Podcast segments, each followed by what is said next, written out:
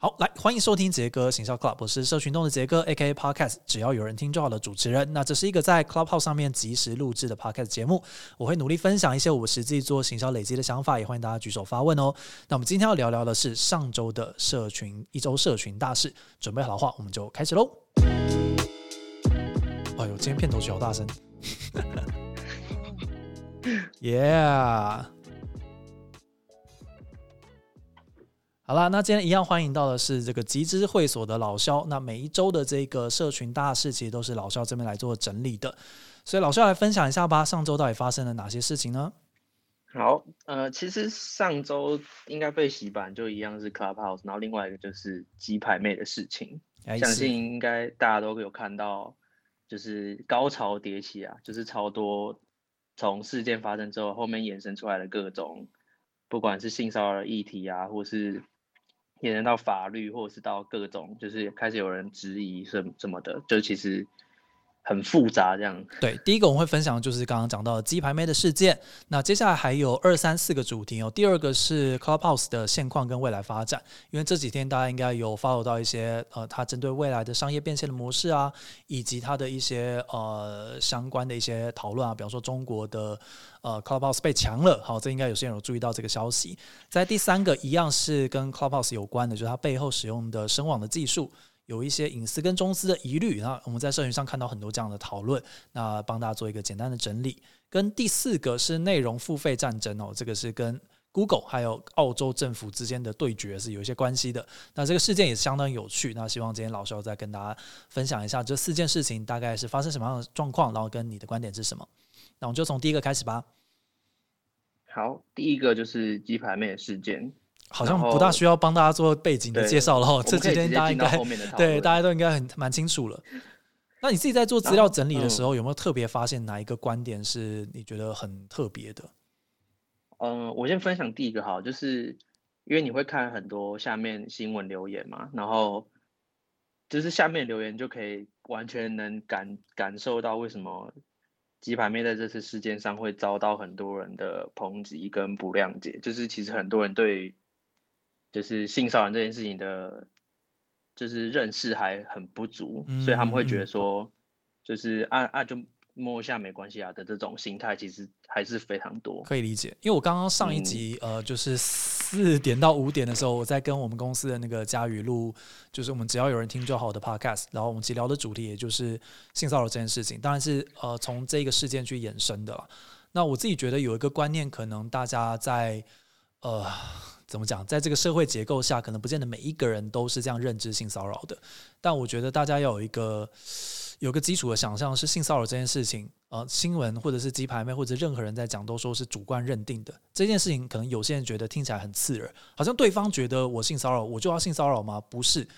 就每一个人的感受都是独立跟呃只有他自己有办法感受到的，所以我我自己觉得啦，就是以这次事件来讲，呃，不管你是有意无意，这都不是重点。重点不是在于你有意图性骚扰，或是你没有意图性骚扰，而是当对方有这样的感受的时候，你可以，你我觉得大家可以大大方方直接讲说，我我觉得我没有这个意图，但如果让你有这样的感受的话，我感到很抱歉，且我不会再对呃任何人有有这样的这样的一个做法。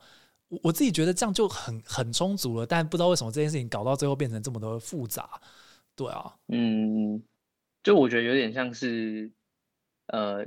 常一般以前常见的那种做法就是团会是哦，我就是都先打死不认，因为可能 maybe 大家社群上讨论风向很快就过了，但后来就是后面连环一直爆出来各种 的，不管是影片啊或什么，就是有点像是回到有点像公关言上这件事情，可以理解了。对对对。不过我自己觉得，如果我们从比较行销的角度去讨论这件事情的时候，我不是要讨论说，比方说。翁流或者是鸡排妹针对这件事情有没有，比方说得到一些曝光或怎么样？我不是要讨论这个，我想讨论事情是，你可以很明确的感受到，呃，如果我们讲的真的比较一刀切干净的话，传统艺能界跟社群的 这个意见领袖在操作一件事情的方式，不要讲操作啊，在面对一件事情的时候，做法是完全不一样的。鸡排妹是直接打开手机做直播，上 Clubhouse 上面跟大家去聊他自己的想法跟经验。但是你可以看到，就是 翁那边的处理方式其实非常非常的讲难听一点，就是比较传统一点点，就是当时艺能界可以用这样的方式召开记者会，然后不面不直接的去面对问题，从头到尾他并不没有去讲说，呃，他有没有做，他只有讲说我没有做性骚扰，这些一切的做法，在可能我觉得在十年二十年前可能是可以的，但是在这一个追求真实跟追求。呃，速度跟追求就是大家很近距离的感受彼此的那个人格的立体感的时代是完全不 work 的。这件事情我反倒觉得对于行销人来讲会有很多的启发。嗯，因为像以前公关的处理常常会是过好几层嘛，就是很多人要确认讨论，然后最后才丢出一个解法，可能发声明稿这样。对啊。但有时候社群上烧起来速度。快到你根本来不及做这些事情。嗯，在去年的时候，那个简讯设计那边办了一场，就是公关的呃延上事件哦，就是怎么样面对一个公关危机啊，在社群的这个时代里面。然后我自己觉得呃有蛮多值得大家细细品味的一些观点。那我这边就不大细讲了，但总之我觉得像这一次事件就就很明确的感受出来说，当年大家在处理公关危机的 know how 放在社群的时代，其实是非常非常不合时宜的。那这个我觉得是不管你作为公关人还是作为行销人、作为社群人，都要去思考的问题了。嗯，就是大家很多语汇的东西，对对对对对，然后跟呃不管是艺人还是品牌接触消费者或接触歌迷或接触群众的管道已经完全不一样了。这几天其实我们看到非常非常多的艺人在在这个地方在 Clubhouse 上面就是很第一线的跟大家做沟通。然后我觉得很有趣的点是，其实我们有时候私底下在聊。呃，也有听过一些他们在私底下讲这一件事情，就是 Clubhouse 这个红起来的过程。有些人确实会担心说：“哈，天哪！如果今天用这个东西的时候，我其实没有办法控制我的言论的。如果我失言怎么办？”但是今天拥抱社群文化，或者是呃，觉得这一切事情可以让自己有更立体跟更完整的展现的人，可能就不会担心这件事情，对吧？这个是很有很有很有意思的这个观念上的转换。我我举个例子，比方说这几天我看到那个 周汤豪 Nick the Real 在那个 Clubhouse 上面超级活跃，就是不断的在开呃房间，他有一个房间叫海盗电台吧，嗯，然后我必须要说，就是我之前呃我之前其实就还蛮喜欢他的音乐，但从来呃因为可能也没有特别去追他的采访或者是一些深度的访谈等等的，就我对他这个人的认识其实很平板，但今天听完他在那个 Clubhouse 上面。参与各种有时候跟音乐完全无关的话题的时候，会觉得说：“哇，天哪，这个人其实是很有料，真的很 real。”对对，真的很 real，真的是 Nick the real。对啊，所以这个是很很有很有趣的一个一一一个点啦。嗯，哎，像你刚刚讲那个，就是他们对于 Clubhouse 就会觉得说很怕失言，就有点像以前直播刚开始的时候，他们也会觉得说，就是这种新的表现形式，他们会不会太过于直接面对群众？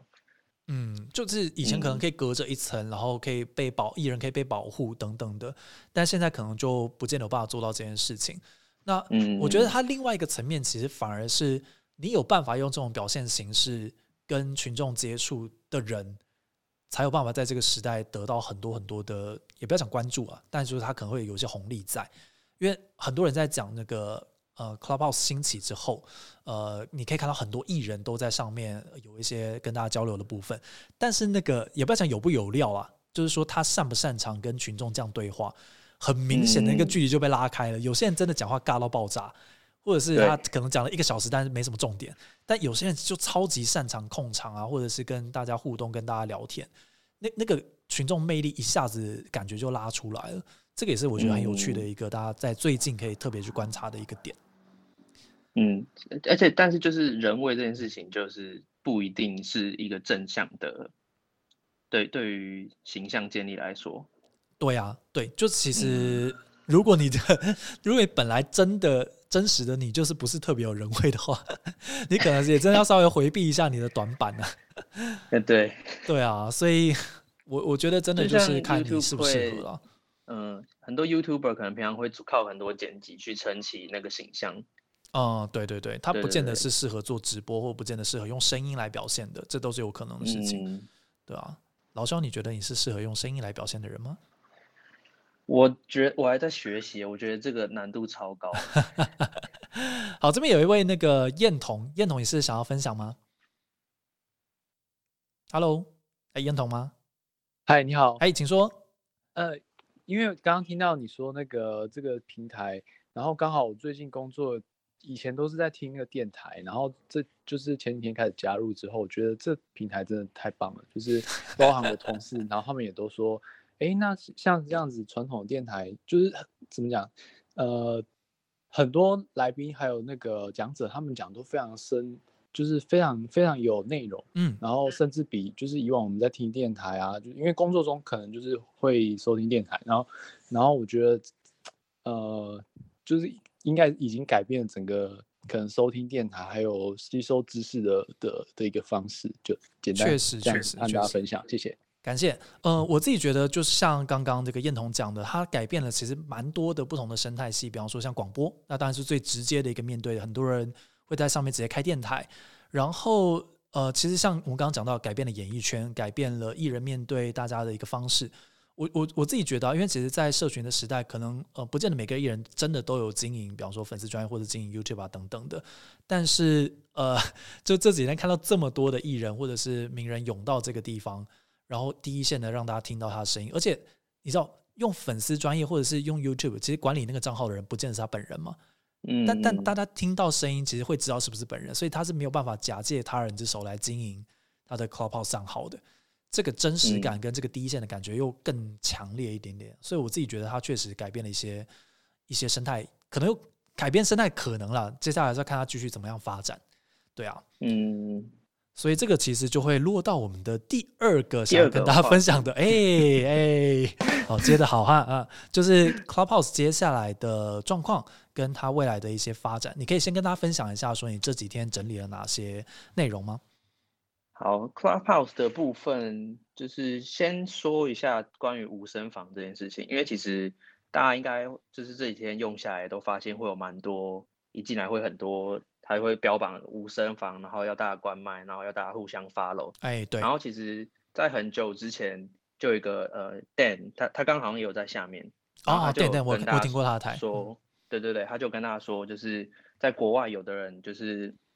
有遇到实际上是被 ban 的状况，所以就说就是这个东西可能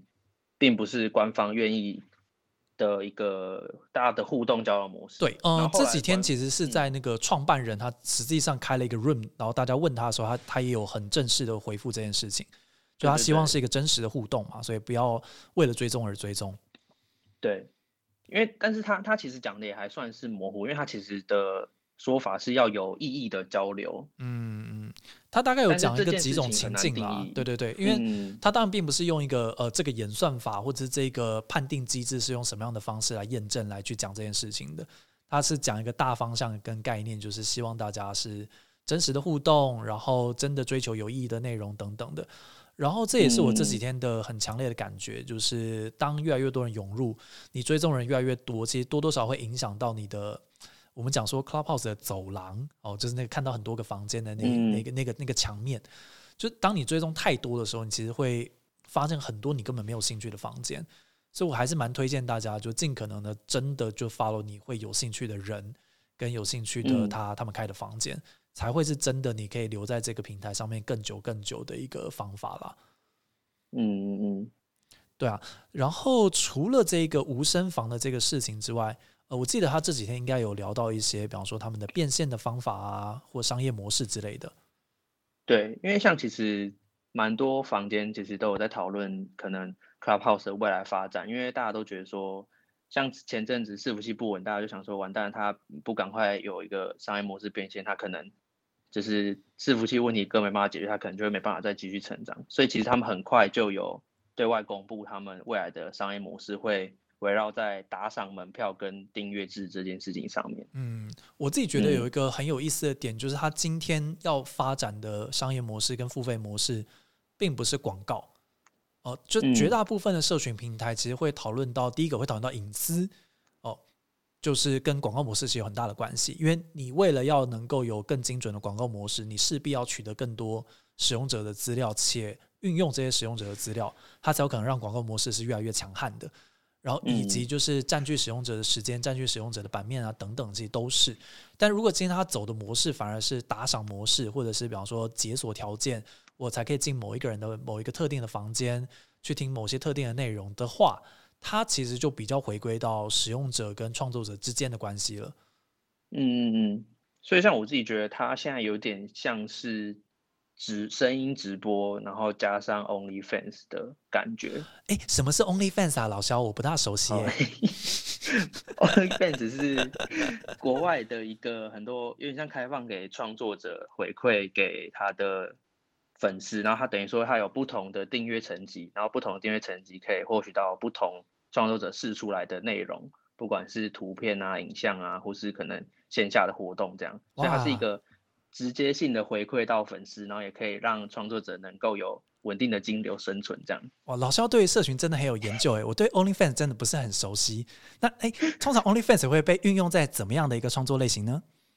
目前大多数还是以成人类的 为主。大家应该应该听得出来，我就有点在亏老肖，因为其实 OnlyFans 很多的运用，其实在 Twitter 上面。然后会有一些比较嗯成人的内容，就是如果你想要解锁看更多，呃，不管是影片啊或者是一些图片的时候，你可以去 OnlyFans 做打赏，他做好了这样的一个平台。当然，他一开始的利益可能不见得是单纯为了这个目的啦，但确实大家在运用上面，因为一些小型的创作者，他可能不会去用一些很贵的付呃订阅的平台啊去做他的这个商业模式，所以他就用 OnlyFans 来做这个这个 这个生意。对，而且对多数平台都会限制这种成人类型的发展，所以这种比较算地下一点的平台会是一个他们的出路，嗯，会是一个更好的选择，这样子。对对对，哇，因为其实我也看到有些人在讨论，呃，Clubhouse 这个形式好像也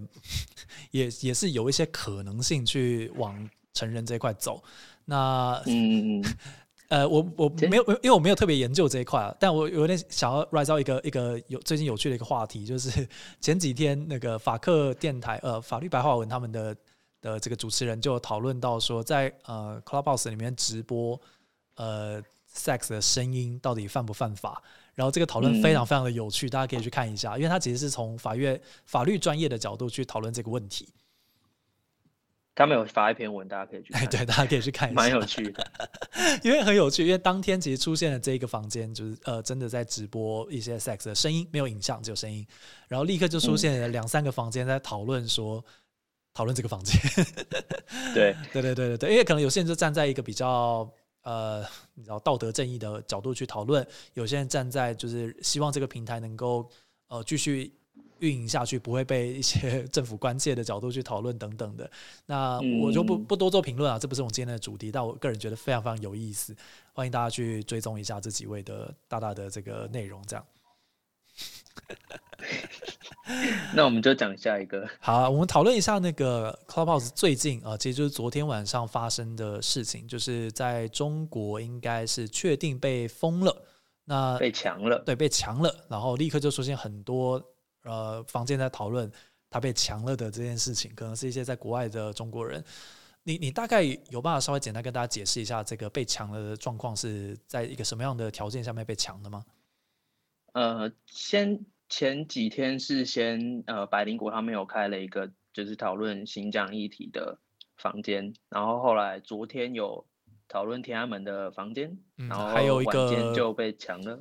我自己觉得跟这些房间可能不见得有那么直接的关系啦，因为其实一定有更多我们没有看到的这样的房间，就中，比方说中国的朋友自己开的。那当然这几天其实看到了非常多且质量都很高的这样的的讨论，我自己有参加几个，包括你像刚刚那个天安门的房间，这个房间其实是真实的经历过天安门的人，或者是他们的亲友实际去分享这个例子。然后还有一个房间在讨论，就是被中国政府请去喝茶的经验。那这些分享的人都不是什么意见领袖，或者是你在台面上会看到的这些知道名字的人，他们就是你你生活中会遇到的平民百姓。然后，嗯，这也是我自己觉得，呃，现在听 Clubhouse，我觉得最迷人跟最有魅力的一个点，就是围观历史。什么意思？就是微小的微啊，你你从。所有的人民的角度去看每一件真实在发生的事情，这些事情可能在新闻上面看的时候，你没有那么强烈的感觉。但当你今天听到一个实际的维吾尔人、实际的新疆人、实际被政府请去喝茶的人，他诉说他的故事的时候，你其实会很冲击啊。对，但是这种感染力蛮直接，感染力真的很直接。然后我想要延伸讨论一个呃这个被强的事情，就是我开始看到一些讨论在讲说，到底这些房间是对于整件事情的发展，我们我们讲如果讲更直接一点，就是对于大家追求自由这件事情的发展是好事还是坏事？那我先稍微分享一下两边的论点好事的论点当然就站在说有这样的一个平台跟机会，让当大家呃不管是同样立场或不同立场的人在上面做交流，那这是我们平常很难得有的机会。我平常不可能不大可能找到一个真的新疆人来跟我讲他们发生的事。但是站在反面的立场的时候，其实会跟我们下一个要讨论的议题有点关系，就是会不会呃有这样的更多空间跟更多可能性，让他们发声去讲一些可能中国政府不愿意他们听到、不愿意听到的话的时候，会反而会留下更多的证据，反而有点像是呃一网打尽那种感觉，就哦在这个房间里面的每一个人都是反那个动乱分子，然后就都被请去喝茶。我我想先听一下你你的想法，你自己怎么看这件事情？或者是所谓的这两这两边不同的立场。嗯，因为我觉得很像之前有一个房间是在讨论说，就是监听这件事情啊，是，然后有一个他是有一些工程师就有上来分享，他说实物上要做到这件事情，就是呃不大容易，手机对对对，其实是有难度的，甚至是几乎是不太可能的。然后他说像是。呃，你你刚刚也有分享另外一篇，是他说这些数据质量是非常巨大，如果他要储存分析这些，他可能要花就是无数的散尽家产才就是做到这件事情。哦，那我先帮大家稍微解释一下我看到的资料。那我先澄清一下，就是这也是我看来的资料，它也不见得完全是正确的，或者是也不是完全是这整件事情的全貌。但大家可以听一听，就是这一个比较从技术面的观点。那如果台下有任何就比较擅长技术的、比较了解这一些事情的人，那也欢迎上来做分享。那我们就会带到第三个议题，就是呃，Clubhouse 它的底层技术是呃来自于中国的资金的声网啊，Agora 的这样的一个技术。那呃，我的理解跟我看到的资料大概是这样讲的，就是呃，整个 Clubhouse，因为它毕竟就还是来自于戏谷的一个 App，它的个资，也就是说，你比方说你存你的手机，或者是你存你的这些个人的呃 profile 资料啊等等的，这个资料是存在美国那边的。另外就是声音都会过，就是中国那边，就 Agora 的这个这个技术这样子。那他的他的这个论点啊，或者是就我看到这篇文章，他讲的事情是。因为这个东西数据啊是非常非常海量的，就是每每分钟都有大量的这个数据在流动，所以你不大可能做到完全录音跟完全监控。如果你真的要做一个第三方的无差别的监控，就是所有的人都听的话，数以数据量而言是不大可能做得到的。所以如果你要锁定监控，就是我只监听特别的人哦，比方说哎曾经去过新疆房的人，我去做监控的话，就表示你同时要有一跟二，一就是我刚刚讲到的各资的部分。就是所谓的 metadata，那这个部分其实就像我刚刚讲，就是就大家的理解是放在美国的，以及二二就是过那个 Agora，就是声网的所有的这些声音，所以表示说我听到一段音档，且我要 mapping 到某一个特定的人身上，我才有办法做就是锁定的监控，监控特别某一个人的声音，哦，所以大概会是这样子。那如果只掌握二，就是只掌握所有的声音，没有掌握一，没有掌握就是各自跟账号的部分的话。基本上就是大海捞针，且数量会太大，存不起来。如果只掌握一，没有掌握二，其实就跟现在所有的民主国家的的的社群网站都是这样子，就是你都有都有各资。其实 Facebook 也用我们的各资啊，Google 也用我们的各资。其实呃，以 Clubhouse 来讲，并没有特别。那当然就是可能有些人觉得手机是更隐私的，这我就我就不多说了。所以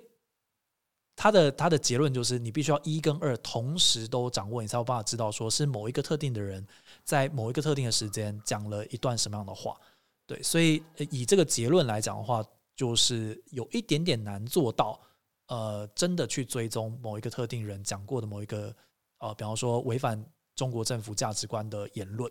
所以才最后出现就是我们刚刚讲到的，直接把 Clubhouse 封锁掉。因为他不大可能去做这样的完整的监控，这个大概是这一篇文章的论点。那我不知道确认说有没有人有其他的观点了，如果有的话，就欢迎举手，可以跟我分享一下。但我的理解确实也是比较接近刚刚的这个讲法的。嗯，对啊我们要先让那个吗？刚刚上来的那个人先发言。，Hello，这位是 Public Figures，哎，你好，你好，我刚才根据你讲的，我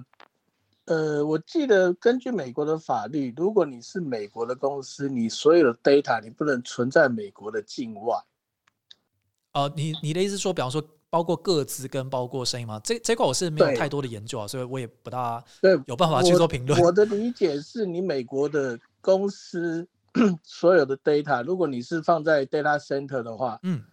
你理论上你是不能放在境外，美国境外。你指只要的是储存所有的这些 data 吗？对你所有的储存的资料被你不管你的什么 data，所以你看可以看到 Facebook 它美国的资料一定都在美国的 data center。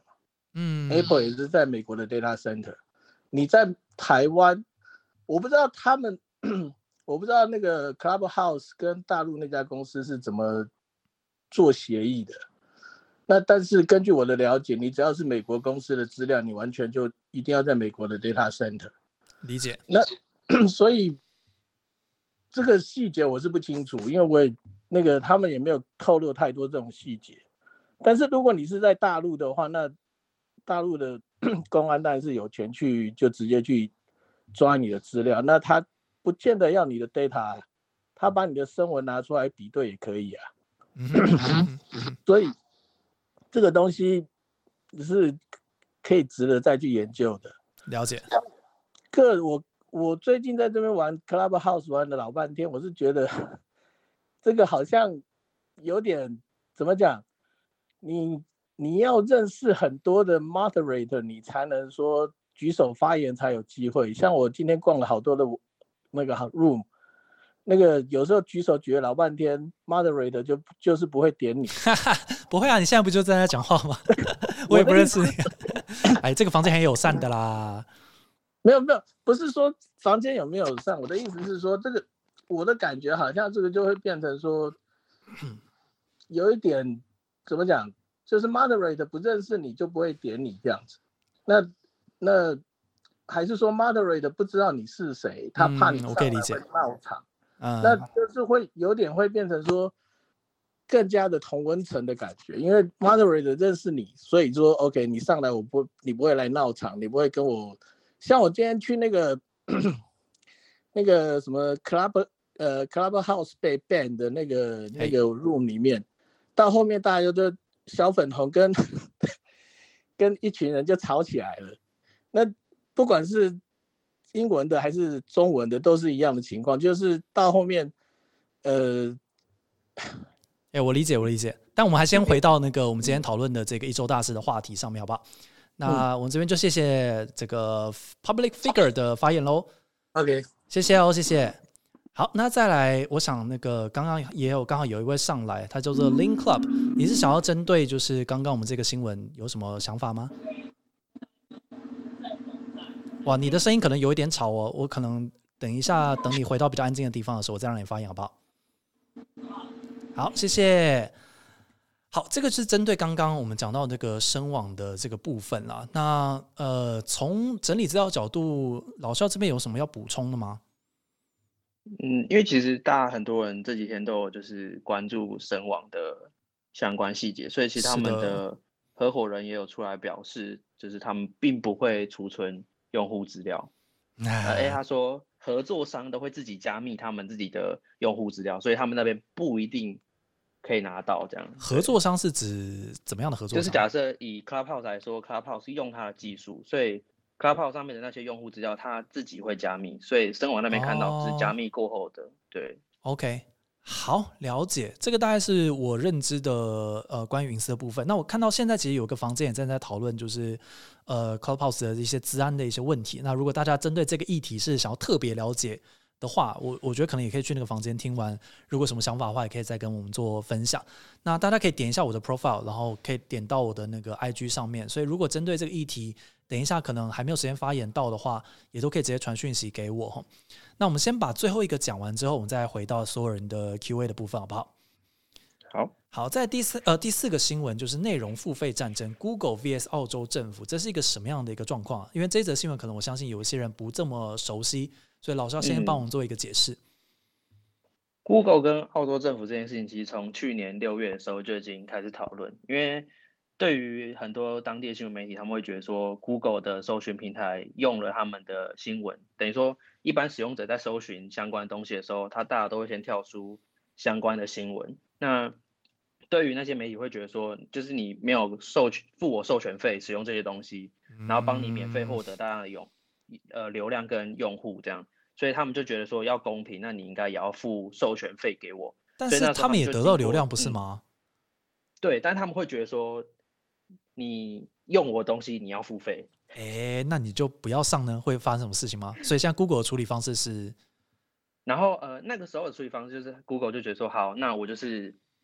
针先针对部分地区，所以当时德国、巴西、澳洲都有对部分新闻媒体付费。哦，所以它真的有授权的部分，对。诶，只有澳洲有这样的状况吗？呃，对，最呃，今年最近是澳洲再次出现，就是因为他们的一个新闻媒体议价法令的提出，他们准备要通过，然后这个法令的内容是，他们要要求 Google 要在变更演算法前二十八天通知媒体，然后并提供读者的数据和资讯，让他们去优化新闻内容。OK，就变得蛮有趣的。蛮有趣的，你怎么评论这件事情啊？哇，接下来这个发言会有点危险哦。对，这发言危险。然后呃，我先讲一下，因为其实新闻媒体弱势这件事情是呃也不完全是错，因为 Google 的垄断是算是也算是一种确实存在。对，因为像之前德国也有出现这样的状况，然后当时 Google 就说，那那不要，我就都不要曝光你们的东西。然后他们的新所有的媒体的曝光低到一个，就是他们。直接向 Google 求饶说：“拜托恢复，我们我们不吵了。”这样，嗯，然后就是 Google 就最后成为最大赢家，然后德国的媒体就变成说有点可怜，这样就是继续依附在他下面。我我这边有看到一个评论是来自于那个 M 观点的 Mula 大大，他其实也有在二月六号的时候针对这件事情有一个简单的评论。那呃，Mula 站的角度其实是比较偏自由市场一点点的。就是呃，他其实有提到一个他觉得比较不公平的地方了，就是呃，看起来澳洲在要求谷歌呃 Google 付费的这个的这个这个谈判的过程中，其实有要求说，即使 Google 跟 Facebook 完全不让媒体内容上架，也必须要付费。然后他觉得这件事情是相对来讲比较不合理的，是真的有这样的一个状况吗？就他们的谈判条件里面？诶，那个细节我没有我没有跟那么紧，嗯。对对对，整整件事情其实相当复杂，因为其实从去年六月就开始一一路谈判到现在，然后中间有很多谈判的一些交换的一些条件啊等等的。但我我想要从一个比较容易切入这个讨论，跟大家比较好懂的的立场去去讲这件事情，就是社群媒体或者所谓的搜搜寻网站，以结果来讲，它确实垄断了流量，但当然它同时也为了垄断这个流量，也是需要付出应呃就是一些对应的代价。那但是如果讨论到媒体这件事情的时候，为什么社群平台或者是搜寻网站需要付费给媒体呢？从媒体的角度，他们的逻辑就是：我今天做出这个内容，让你获得了这么多的广告的的分润，这是事实。所以对媒体来讲，觉得没有那么公平。那对 Google 来讲的话，他就会觉得说：诶，我我这个搜寻或者是我这些演算，其实也是帮助你拥有流量嘛。那那从我的角度来讲，反而是应该你要付费给我吧。但是因为他其实已经从广告分润里面得到他应有的利益了，所以才不会有后面这件事情的发生。那其实就单看大家怎么样去看这件事情，就是 Google 得得到的利润到底是不是合理，或者是比方说分润的趴数是不是合理，会不会其实是媒体这边也要你知道有一些 你知道广告分润或怎么样的，这个其实就比较不是对或错的问题了，而是就是利益结构的问题。那但是我想要来造一个很有趣的讨论，就是如果媒体有这样的问题的话。那为什么我们一般人没有呢？我们没有付费给 Google，可是我们这么多使用者在使用的时候，让他们得到很多很多的利润。那难道这件事情不也该一起来讨论一下吗？所以我觉得讨论下去的时候，大家就会发现逻辑里面有一些怪怪的地方。但是我觉得这就是很有趣的地方，就是这一切的所有的事情，在过去的法律里面都没有办法找到一个法源去管理这件事情。就像我们在讨论仇恨言论。到底平台要为仇恨言论负担多少的责任，或者要为假新闻负担多少的责任？Facebook 或 Google 去开发一个，或者是找真的人来审核这些假新闻，也是需要付出很高的金额的。那表示说他如果他今天去处理这件事情，就是我们认定说这件事情是平台有责任。但为什么不是做假新闻的人有责任呢？或者是大家各班各分担一半的责任？这些讨论我都让我觉得非常非常的有意思。我也没有什么标准答案。我想要讲的事情就是，这一切的讨论在过去可能甚至是三五年前根本就不会出现。所以现在没有一个人知道正确答案是什么，这就是好玩的地方。嗯，所以我也我也觉得很开心。如果大家有有什么针对这个议题有什么想法的话，也都可以举手跟我们讲。像上周的其中一个大事就是。Facebook 要降低政治言论跟社团的触及啊，它其实就有点像是这样，就是既然你们说，就是那些政治言论或者是仇恨言论是你明明是你们带起，我只是一个原向第三方平台，那你们现在又回过头来要求我，就是要避免这些东西，那好，我都让这些东西不出现，这样就直接跟他的关系切断，这样。对啊，就是老实讲啦，从我的从我作为一个社群工作者的立场来讲。呃，平台也真的有他们为难的点。当然，所有人在讨论这些呃帝国般的社群平台，Facebook、Google，他们绝对确实是在这个时代里面的最终得利者，绝对是他们得利最多，没有错。但今天我们去要求平台定出一些规范的时候，它同时牵扯的东西有非常非常的多。比方说言论自由，比方说人工智慧到底可以多呃多精确。我讲一个很有趣的东西，因为在一八年的时候吧，我有去参加那个 Facebook 的开发者大会，叫做 F 八，就是去那个呃，去去 LA 那边，然后在那个现场，他们其实有一个 session 就在讲说，Facebook 为了招所有的记，就是所有的媒体控告他们啊，说他们就是都在散播假新闻啊的这件事情，他们其实负担了很大的成本，去试图用人工智慧去解决这一个呃仇恨性言论啊，或者是假新闻。的这件事情，嗯，那他就现场 demo 了一个东西，就是他们怎么样看到图片就判断这个东西是不是大麻，或者是不是毒品，呃，应该是骨科碱吧。然后很有趣的事情是，如果它真的长的样子就是骨科碱的样子的话，那当然是可以的。但他们最后判呃精确到骨科检装在箱子里面，他们也办法判断判断的出来。我其实完全不知道他们为什么可以，很厉害。然后他就放了一张图片，非常好笑，有点像迷因梗图。九张图片里面有一些是大便，有一些是骨科检，有一些是别的东西。然后说你们看得出来哪些是哪些吗？然后他们说他们针对这一块的技术已经精准到可以到多少。所以其实很难的事情是，我们都说平台要负担这一个审核的责任，但第一个技术面上真的有办法审核得了吗？以及人工的层面有办法审核得了吗？比方说每天有几亿的内容在社群平台里面流动。那我到底要负担多少的成本跟人力的责任去处理这样的事情？其实不见得是平台完全有办法，呃，完全有办法解决的，对啊。所以我自己其实没有什么标准答案了。我我自己觉得可能政府，然后平台，然后以及使用者本身，其实都有一些责任在里面，对啊，很难过。像你刚刚讲演算法那个，之前不是就就是。呃，洋葱商人上他的洋葱图片，结果被判别是胸部，然后就对啊，对啊，对啊，对啊，对啊。然后很多，比方说我们放一些正常的图片，都会被判定成裸露。哦，这个也很难讲了，就我可能天生裸露，就是自自带裸露效果，这也很难讲。所以，嗯，有时候确实不是平台有办法说我要解决就可以完全解决的。这个我觉得大家应该也要有这样的认知了。嗯，而且哪些东西是对的，是错的？就是这是由谁来说？对啊，对啊，嗯，就像比方说，川普当时在 Twitter 上面一些发言，然后很多人哦，我其实看到，就算是我们身边的人，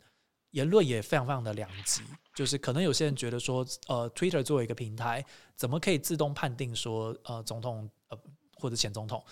的发言是是有问题的，然后直接 block 掉他的内容或账号等等的。但也有些人讲说，诶，比方说。呃，做票啊，或者是呃，在选举里面有一些舞弊这件事情，完全没有任何的证据的时候，呃，当今天拥有一个这么大声量的人去讲这样的话，是不是在煽动，或者是不是在呃散播一些仇恨的言论？就你很难认定这样的事情啊，你很难认定他是不是真的，且你也很难认定说他的仇恨值是不是高到需要被呃 block 掉，ban 掉。对啊，那我如如果我是川普，我只是讲说我很生气，到底要不要被 block 掉？不算吧？你怎么讲？我总是可以表达我自己的情绪吧。可是当我今天讲这样的话的时候，是不是同时也在煽动可能我的支持者去做出某些行为？可能也是。所以我觉得你很难从这个角度去讲说川普是对或错，或者是 Twitter 是对或错。对啊，这个就是所有社群人跟呃所有这个这个活在这个社群时代的人在面对的一个很很模糊跟很暧昧的一个一个判断的标准，就是没有什么是对的。嗯，而且某种程度上，如果你越多东西被 block 或是被遮起来看不到的时候，反而越容易产生阴谋论啊，或是仇恨的心理，哦，就会觉得说，哎，怎么不见了？对，唉，好了，我们今天分享了 四个新闻哈。第一个是鸡排妹的事件，然后我们稍微分享了一下，就是我们的观点，以及 Clubhouse 的现况跟未来发展，包括它的商业模式，以及它现在呃有可能是甚至昨天才发生的一些状况。然后以及第三个，我们分享了一些呃它背后的技术、声网 Agora 的一些隐私跟中资的疑虑。那最后是内容付费站哦，Google vs 澳洲政府。那当然就是以今天这个时间来讲，我可能很难非常非常深入的去探讨每一件事情的背后的所有的原因。但是我希望能够透过这样的机会，让大家知道有这些事情的发生。那如果其中有几条刚好是你平常比较不熟悉的，那大家也可以去找更多的资料，或者在这个地方跟大家做更多深入的讨论，然后找到这方面的专家，或找到这方面有很多自己想法的人，然后一起跟他们做交流。那我希望这个地方呃，就是 Clubhouse 上面可以成为一个大家一起来讨论的一个平台哈。好，那等一下我还会继续在上面待一下下十分钟左右，但是如果我下线的话，因为等一下要跟老婆去吃饭，耶。